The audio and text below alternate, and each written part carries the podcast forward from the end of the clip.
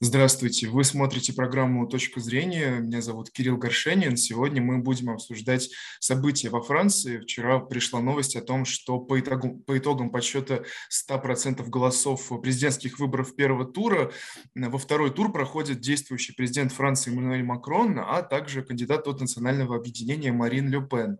У нас в гостях ведущий сотрудник Института Европы Екатерина Нарочницкая. Екатерина Алексеевна, здравствуйте. Спасибо большое, что согласились дать нам интервью.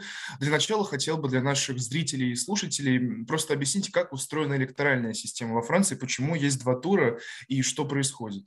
Вообще во Франции президентские выборы имеют совершенно особое значение вот среди всех э, электоральных избирательных процессов, потому что Франция – это полупрезидентская республика. У нас часто говорят, что это президентский режим. Это не совсем верно, потому что правительство ответственно перед парламентом, и есть целый ряд, так сказать, инструментов, которые все-таки дают большие возможности для э, партий, прошедших э, в парламент и получивших там правящее большинство.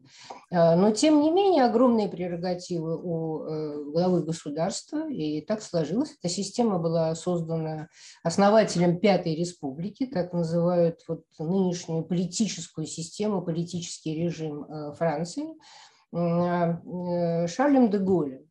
И эта система оправдала себя во многом, потому что она избавила Францию от ее такой исторической, во всяком случае, французскую республику, от ее такой исторической болезнью, которая являлась постоянная правительственная неустойчивость.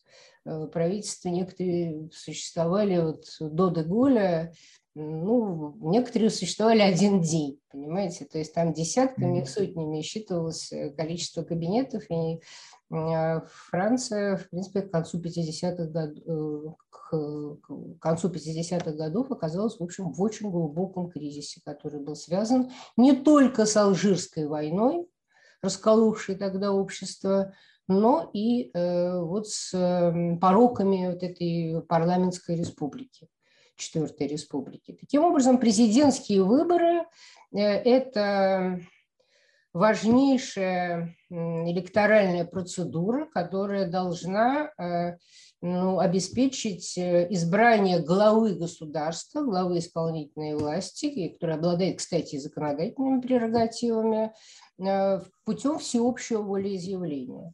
Оно проходит прямым всеобщим голосованием в два тура, и в первом туре обычно, как говорят французы, голосуют, ну, так сказать, сердцем, Э, выражается, то есть они голосуют за тех кандидатов, которым они отдают предпочтение, а во втором туре э, считается, что они голосуют головой, поскольку здесь уже часто приходится выбирать меньше из.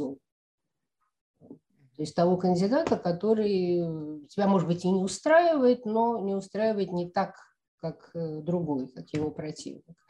Вот. Эм, с некоторых пор Э, вслед за президентскими выборами во Франции проводятся парламентские выборы. То есть раньше э, проведение этих выборов не было синхронизировано. И это несколько раз приводило к такому явлению, как сосуществование правых и левых во власти. Mm-hmm. Это cohabitation по-французски, то есть сосуществование, сожительство. И э, это, конечно, ну, создавало очень серьезные проблемы, тоже, опять-таки, для эффективности власти управления Э, и в конечном итоге, поскольку президентские выборы очень влияют и на, на настроение политические в обществе и расклад политических сил, проводить парламентские выборы вслед за ними, чтобы тем самым позволить э, так сказать, победителю на президентских выборах закрепить свой успех и э, заручиться парламентским большинством. То есть получается, что в первом туре есть много кандидатов от разных партий, потом выбирают, остаются два кандидата, и во втором туре граждане уже выбирают из, из них. Совершенно Правильно? верно. Ну, если в первом туре э, кто-то из кандидатов набрал бы более 50%, то он бы был избран в первом туре. Вот. Но mm-hmm. такого ни разу не происходило в, во Франции, в политической истории mm-hmm. Франции. То есть даже Деголю пришлось участвовать во втором туре. А какие сейчас есть ожидания от второго тура? Я, насколько понимаю, в первом туре они идут очень близко друг к другу, разница вот буквально несколько процентов. Есть ли какие-то прогнозы о том, к чему стоит готовиться вот в дальнейшем? Вы знаете, в 2017 году разница была гораздо меньше. Ну, вернее, она не была гораздо mm-hmm. была меньше просто а, между двумя фаворитами первого тура, а, но третий и четвертый номера шли с еще, так сказать, меньшим отрывом. Вот. Сейчас, э, ну, я думаю, что и ваши слушатели прекрасно знают э, результаты в целом, да, то есть э, разрыв составляет где-то 4, порядка 4,5% между Макроном и Ле Ну, ситуация известная. В общем-то, конечно, то, что Макрон будет переизбран на второй срок, является ну, не просто наиболее вероятным, это очень высоко вероятно, но некоторая возможность, вероятность победы Марины Ле Пен не исключена. Это уже подсчитано, так сказать, арифметикой голосов, поскольку ряд кандидатов, выбывших из борьбы в первом туре, уже призвали своих избирателей сделать тот или иной выбор. И... Но ситуации все-таки разные бывают. Ты в случае, когда были выборы между Трампом, тоже никто не мог ожидать, что его изберут, но все-таки он получил эту должность. Так что я, я к тому, что можно ли, ли ожидать вот, вот такого какого-то необычного поворота? Вы знаете, вы знаете, вот с точки зрения того, что опросы сильно отличаются от реальности, я думаю, что во французском контексте все-таки не стоит ориентироваться на эту вероятность. Здесь наоборот, кстати, мы, я вот наблюдая уже многие годы за политическими избирательными процессами в этой стране, вижу, что очень часто как раз накануне вот каких-то решающих голосований, а, э, в принципе, как бы вот как раз вот эта разница между кандидатами, она в вопросах выглядит меньше, чем она оказывается на самом деле. Вот. И это даже как бы повышает интригу выборов и, может быть, в какой-то мере способствует явке. Вот те ожидания, о которых вы говорили, они были в 2017 году, предположения как раз тогда, незадолго до этого, вот мы все знаем, как действительно обстояло дело с избранием Трампа, но во Франции все-таки этого не произошло, и результаты в общем, более или менее отвечали опросам. Более того, э, замечено, что, и это сейчас очень критикуется во Франции многими, что вот это вот увлечение опросами, а их проводится ну, просто колоссальное множество, сейчас они проводятся ежедневно и многими социологическими службами, и на протяжении нескольких месяцев они проводились, ну пусть не ежедневно, но раз или даже несколько раз в неделю. И они уже не столько даже отражают, то есть, конечно, в какой-то мере они отражают настроение э, жителей Франции, граждан Франции, но и формируют позицию. Потому что, ну, угу. знаете, да, это очень важный момент. Не, не политизированных. Но если как бы вот многие, да, или там большинство выступает за того-то, ну, наверное, да, для этого есть основания. То есть, или же э, включается, так сказать, эффект полезного голосования. Но нет смысла голосовать. Вот даже мне нравится больше этот кандидат, его предложение мне больше импонирует, но нет смысла отдавать за него голос. Вот лучше я проголосую за какое-то меньшее зло, но это мой голос не попадет даром. Вот это тоже, тоже играет свою роль, и это, конечно, в какой-то мере ну, сказалось и на вот голосовании сейчас вот в первом туре, потому что вы знаете, что хотя, например, результаты Макрона э, это 20 с лишним процентов, и почти 28. И результат э, Марины Ле Пен в целом, в целом, они как бы ну, были ожидаемы в свете вот последних социологических данных последних недель. Вот. Но, тем не менее, как бы ну, втором плане, если мы говорим, выборы определенные свои сенсации принесли. Потому что разгром э, например, социалистического кандидата, то есть а, а, Эдальго, мэра Парижа, которая получила меньше 2%. И, а и еще больше просто ну, никак не ожидавшийся никем сенсационный низкий результат Валерии Петрес, ниже 5%, ведь эти кандидаты, эти партии сейчас не получат даже компенсации от государства за расходы на предвыборную кампанию, потому что такая компенсация выплачивается только тем кандидатам, которые набрали не менее 5%. И вот это положение ПКРС, э, представляющее и Идальго, они представляют две в прошлом крупнейшие на протяжении нескольких десятилетий партии Франции, которые э, попеременно правили страной. Существовала такая де-факто, при, при многопартийности существовала де-факто двухпартийная система. Вот. Mm-hmm. Это, эта система была практически сломана в 2017 году вот, появлением на политическом небосклоне Эммануэля Макрона. А, но э, нынешние, тем не менее, так сказать, дальше а, эти партии не исчезли полностью. У них есть свой политический капитал, особенно на местах. Вот, например, вот партия республиканцев все-таки смогла как бы выстоять. Они добились очень хороших результатов сначала и на муниципальных выборах, и на региональных выборах вот прошлого года летом.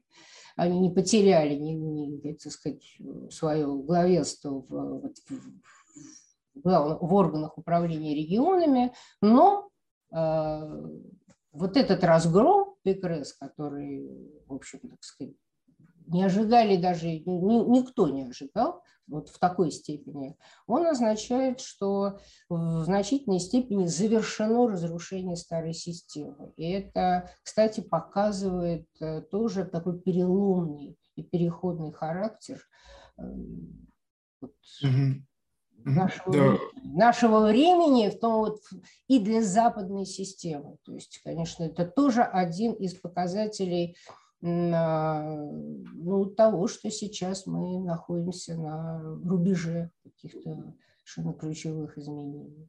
Екатерина Алексеевна, хотел бы попросить э, ваш комментарий, узнать ваше мнение, почему в таком случае сейчас такие результаты у Люпен. Понятно, что в прошлый раз, э, ну, чем объяснялись эти радикально правые настроения, а сейчас это взгляды оппозиции, вот ее электорат представляет, или, или почему так растет э, ее показатели? Ну, вот как бы вот эти деления, вот шкала правой, левой, да, крайне правой, крайне левой, mm. эта шкала во многом устарела, во-первых. Не, не значит, что полностью, но, так сказать, критерии отнесения к правым и к левым, они меняются, и они далеко сейчас не являются но единственно такими доминирующими, важными, очень важная линия размежевания, которую признают все, о которой открыто говорит и сам президент действующий Макрон, и Марин Ле Пен, и, и вообще, так сказать, радикально настроенная, то есть решительно настроенная, я бы сказала, оппозиция,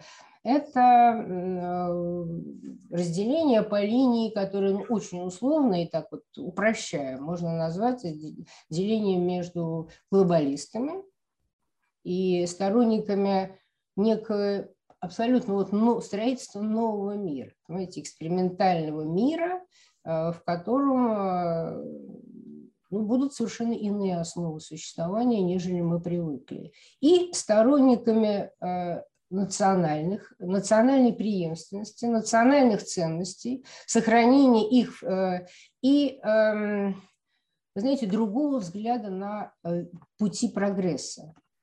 На пути прогресса. Это вовсе не консерваторы, как у нас представители, тем более не ультраконсерваторы и не ультратрадиционалисты. Но значительная часть, огромная часть, э, во всяком случае, можно говорить о половине, как минимум, французского общества и, и даже немалой части французских элит а, считает, э, не приемлет вот этого, понимаете, разрыва с предшествующей цивилизацией. То есть речь идет о другом понимании прогресса, о другом понимании будущего мира, в котором, во-первых, и э, должны оставаться некие основы нашей цивилизации. И антропологические основы, и этические основы, культурные, цивилизационные. То есть это фактически разделение ну, между двумя векторами, так сказать, цивилизационного развития. Вот переход в некую такую ну, трансцивилизацию, которая разрывает совсем. И вот, кстати, рупором ее является не только неолиберализм, который продвигает сейчас э, давно уже на протяжении последних десятилетий вот эту неолиберальную глобализацию да, и вестернизацию, но и э, течения, которые идеологически представлены на левом фланге и в левом центре в том числе, все вот эти, вы знаете, культура отмены, да, это сейчас наиболее уже такие наиболее открытые, радикальные там, движения, не знаю, анимализма и прочее, прочее. Трансгуманизма, кстати. Угу. Эти, ну, Это новая этика, так называемая, да новые, да, и то, что иногда называют новыми европейскими ценностями. Но беда в том, что эти новые европейские ценности, они просто в корне противоречат э, старым классическим, многим из старых классических европейских ценностей. И вот с этим э, как раз э, очень многие в западном обществе, и в том числе даже и в западных элитах, но они просто не, не, не задают тон а, в политике, не согласны. Поэтому говорить о том, что Марин Ле Пен представляет сейчас крайне правых, ну, вы знаете, э, конечно, этот э, нарратив, он сейчас опять вот э, выдвигается на первый план в связи с тем, что надо ну, всячески сейчас минимизировать голоса, которые могут к ней отойти во втором туре. Поскольку при, при определенном стечении обстоятельств может, но она, она а, во-первых, ну, знаете, ее трудно даже при, так вот зачислить сейчас, если говорить о ее программе. Ничего крайне правого в этой программе нет.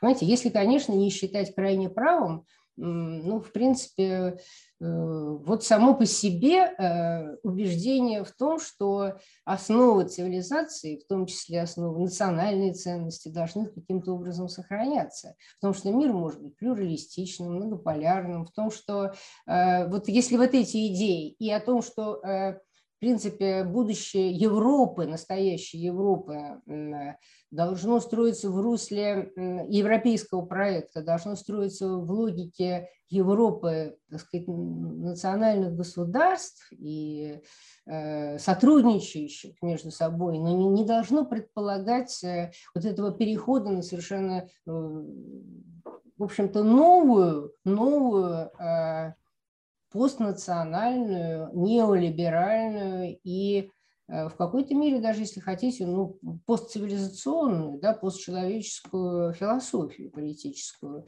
Но это, да, есть попытки именно это сделать критерием крайней правости, да, так сказать, в кавычках. Но вообще аналитически это что, обосновано? Почему? И как можно, можно ли называть вообще крайне правыми? То есть э, тот же Замур, как мы знаем, ну, в любом случае он выступает с позицией, которая, ну, в, принципе, является гораздо более правыми, потому что э, Марин Ле Пен э, вообще ничего радикального в своей программе сейчас не, не предлагает. Ну, если не считать, конечно, радикальным положение о выходе Франции из военной организации НАТО то есть того решения, которое когда-то осуществил Деголь. Вот. Кстати, за это выступают и Меларшон, и э, Зумур, и на самом деле за них проголосовали, как вы знаете, если да, суммировать эти более половины э, избирателей. Но этот вопрос он вообще даже не стоял в президентской кампании, он не обсуждается. Он не обсуждается, от него уходят, потому что, как и от многих других, он просто не стоял в повестке дня, никогда не ставился. В программе это есть. Ну, все. Потому что как бы нельзя э, даже допускать, что не такая аксиома, как приверженность Франции евроатлантической политике, вообще может быть обсуждаема. Отстаивать это в процессе дискуссии было бы гораздо сложнее, чем просто делать вид, что это аксиома, и она вообще не подлежит никакому обсуждению. В то время как более половины э, как мы видим, за этих кандидатов голосуют. Но даже если мы возьмем Земура и только Земура, э, Марин Ле Пен, еще прибавим Николя Дюпон-Иньяна, которого тоже пытаются как бы загнать вот в этот иногда вот э, наименование, да, вот крайне правые, хотя оснований для этого немного – он ведь никаких, собственно говоря, нет оснований серьезных. Он всегда считался социальным галлистом. И, ну, э, его проект политический, в общем-то, можно сказать, не удался. Результат у него плохой на, на этих выборах. Не об этом речь сейчас. Вот. Просто есть еще целый ряд же мелких сил политических, помимо Замора, создавшего свою партию, и тем более национального объединения, которые выступают, в общем-то, во, ну, вот вопросах э, тех, о которых я говорила, и которые можно вот, э, в которых их позицию можно, так сказать, обозначить таким словом, как суверенизм, да, суверенизм, ну, упрощая можно сказать, что это некая такая патриотическая да, идея, патриотическая, причем имеется в виду все, не только политический суверенитет, но и э, суверенитет культурный, Понимаете, суверенитет культурный вообще, так сказать, независимое вот это вот право на самостоятельное определение своего будущего и на сохранение себя в истории, на сохранение своей идентичности в истории. Ну вот это, да, провозглашают очень многие, э, ну я имею в виду противники, носители как раз э, той доминирующей сейчас мейнстримной идеологии, они провозглашают это крайне правым. Это что? Это крайне правое. Кстати, то, что наша ну, наши социальные науки, они просто, так сказать, восприняли всю терминологию, которая была предложена вот эти последние десятилетия, а, опять же, так сказать, западным, вот, западным этим новым догматом, ну и, и наши журналисты часто повторяют это, ну надо себя спросить, а есть ли этого основания? Понимаете, если были какие-то основания Жана Мари Ле где-то так сказать, в конце 20 века записывать крайние права, они были, они были. Но в отношении вот нынешнего национального объединения, если говорить о программе, таких оснований нет. То есть Земора считают более правым, он действительно, так сказать, с более правых позиций. Марина Ле Пен построила свою э, избирательную стратегию как раз, э, ну, так же, как в в какой-то мере и в прошлой э, кампании, но сейчас еще больше, вот на обращении к очень таким вот широким, как говорят во народным слоям, вот, ну не только народным, но народным в первую очередь, поэтому главной темой ее кампании была э, все-таки покупательная способность э, рядового француза, вот, и те какие-то конкретные вот социальные, экономические проблемы и заботы, которые очень важны для французов в настоящее время. И, кстати, с этим связано, а также с контекстом вот сейчас, который развернулся вокруг Украины, да, с теми мировыми событиями, которые разворачиваются в связи с Украиной, э, эти вопросы ну, стали еще более жгучими. И с этим связано ну, некое восстановление рейтинга Марины Ле Пен, ведь она же очень много потеряла, как мы знаем, после того, как э, началось восхождение Рика Замура. Ее ну, да, да, я в, в этом контексте не могу вас э, не спросить э, по поводу того, как текущая политическая ситуация и выборы во Франции сказываются на России, и может ли как-то переизбрание Макрона сказаться на а, политике французской вот по этому направлению? Или ничего не изменится? Ну, Макрон в целом, конечно, будет продолжать э, ту линию, которую он проводил, и это наиболее вероятно. Что касается, ну, знаете, э, здесь э, что можно сказать? До недавнего времени, в силу многих причин, о которых ну, надо иметь время, чтобы говорить, э, Франция была в рамках Евроатлантического союза э, таким противовесом ну, ястребиной линии в отношении России. Она стремилась всегда и в силу там, внутриполитических, э, внутриполитического определенного запроса, и в силу своих просто геополитических интересов, она стремилась э, как бы играть роль э, ну, такого и посредника, и представителя вообще Европейского Союза и в какой-то мере Запада коллективного вот в диалоге с Россией. И, э, как вы знаете, ну, было очень много таких жестов со стороны Макрона, и не просто жестов, все-таки было кое-что сделано для того, чтобы э, вывести из того уже вот очень серьезного тяжелого кризиса, в который российско-европейские, российско-западные отношения зашли после 2014 года, который стал, в общем-то, часом истины. Да, ну, э, вот после этого Франция много, многое сделала для того, чтобы как-то двусторонний диалог все-таки, так сказать, восстановить и, и вернуться к нормальным, каким-то более или менее отношениям. Вот. Но сейчас, э, вот э, на почве всего, что происходит, а в общем-то мы действительно видим, что разворачивается, переходит вот это, вот это такой полуподспудный противостояние России и вот этого нового, вот этого западного проекта, э, глобалистского, глобального проекта нового мира, вот это противостояние переходит в совершенно другую стадию, потому что совершенно очевидно, что речь идет не только, конечно, об Украине, которая и сама по себе, ну, все мы понимаем, какое это имеет э, значение для России, и вот в этой ситуации, э, в общем, в позиции Макрона, конечно, вы знаете, это, наверное, та, та ситуация, которая требует делать выбор.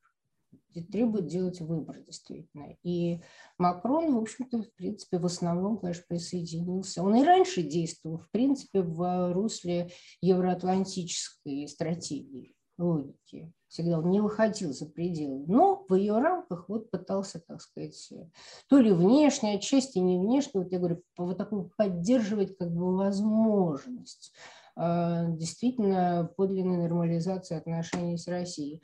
Э, сейчас мы видим, что несмотря на то, что все равно какие-то элементы все-таки сдержанности там, в позиции сохраняются, ну, в частности, вот в экономических вопросах, вопросах санкций, а, ну, тем не менее, он, конечно, французские вот те элиты, которые стоят за ним, поддерживают его, он, конечно, присоединился уже к такой, в принципе, в целом, самый жесткий в этом контексте давление на Россию. А что касается Марины Ле Пен, понимаете, ну, во-первых, конечно, не, не стоит, так сказать, здесь считать, что она может. Она, вероятность существует, но она очень мала того, что она победит. В любом случае, даже если она победит, ну, мы знаем, как это было даже с Трампом миллиардером, причем его положение опирающимся на одну из двух э, крупнейших партий политических страны, республиканцев, и тем не менее ему практически связали руки да, и не дали ему действовать.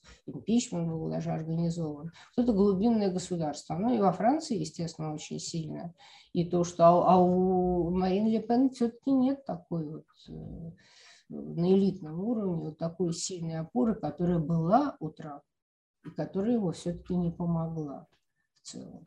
Вот, поэтому, конечно, она вряд ли сможет, смогла бы изменить, хотя, безусловно, я думаю, что какие-то попытки были, были бы изменения все-таки. Вообще это был бы, ну, это был бы шок, это был бы удар, и там, так сказать, развитие могло бы пойти в разном направлении. Вот. Что касается еще раз вот о Макроне, да, Макроне, ну, я думаю, что, конечно, все равно он будет так или иначе, это будет зависеть, конечно, еще от э, успеха нашей э, военной операции, наших военных действий на Украине, и, и самое главное, от нашей решимости, готовности и способности осуществить вот эту, знаете, как перезагрузку, как сейчас модно говорить, вообще нашей нашей теперь уже стратегии экономического, социального, э, культурного, цивилизационного развития и э, нашей системы внешних связей. То есть если мы сделаем, если мы будем успешно и твердо идти по этому пути и достигнем успеха, ну, это, конечно, задача исторического масштаба, исторического масштаба. Но если мы будем добиваться успеха на этом пути, то Макрон все равно в, в силу, опять-таки, объективных интересов Франции, я думаю, что будет, э, ну, в общем, стремиться к, к, стремиться найти какой-то более гибкий э, вариант вот, э, так сказать, взаимодействия Европы с Россией. Вот, хотя мы прекрасно понимаем, что в общем, основной вектор э, идет в сторону, конечно, такого серьезного разрыва. Будем продолжать следить за ситуацией и ждать результатов второго тура президентских выборов. С вами была программа «Точка зрения». Меня зовут Кирилл Горшенин. Сегодня мы беседовали с ведущим сотрудником Института Европы Екатериной Нарочницкой. Спасибо, что остаетесь с нами.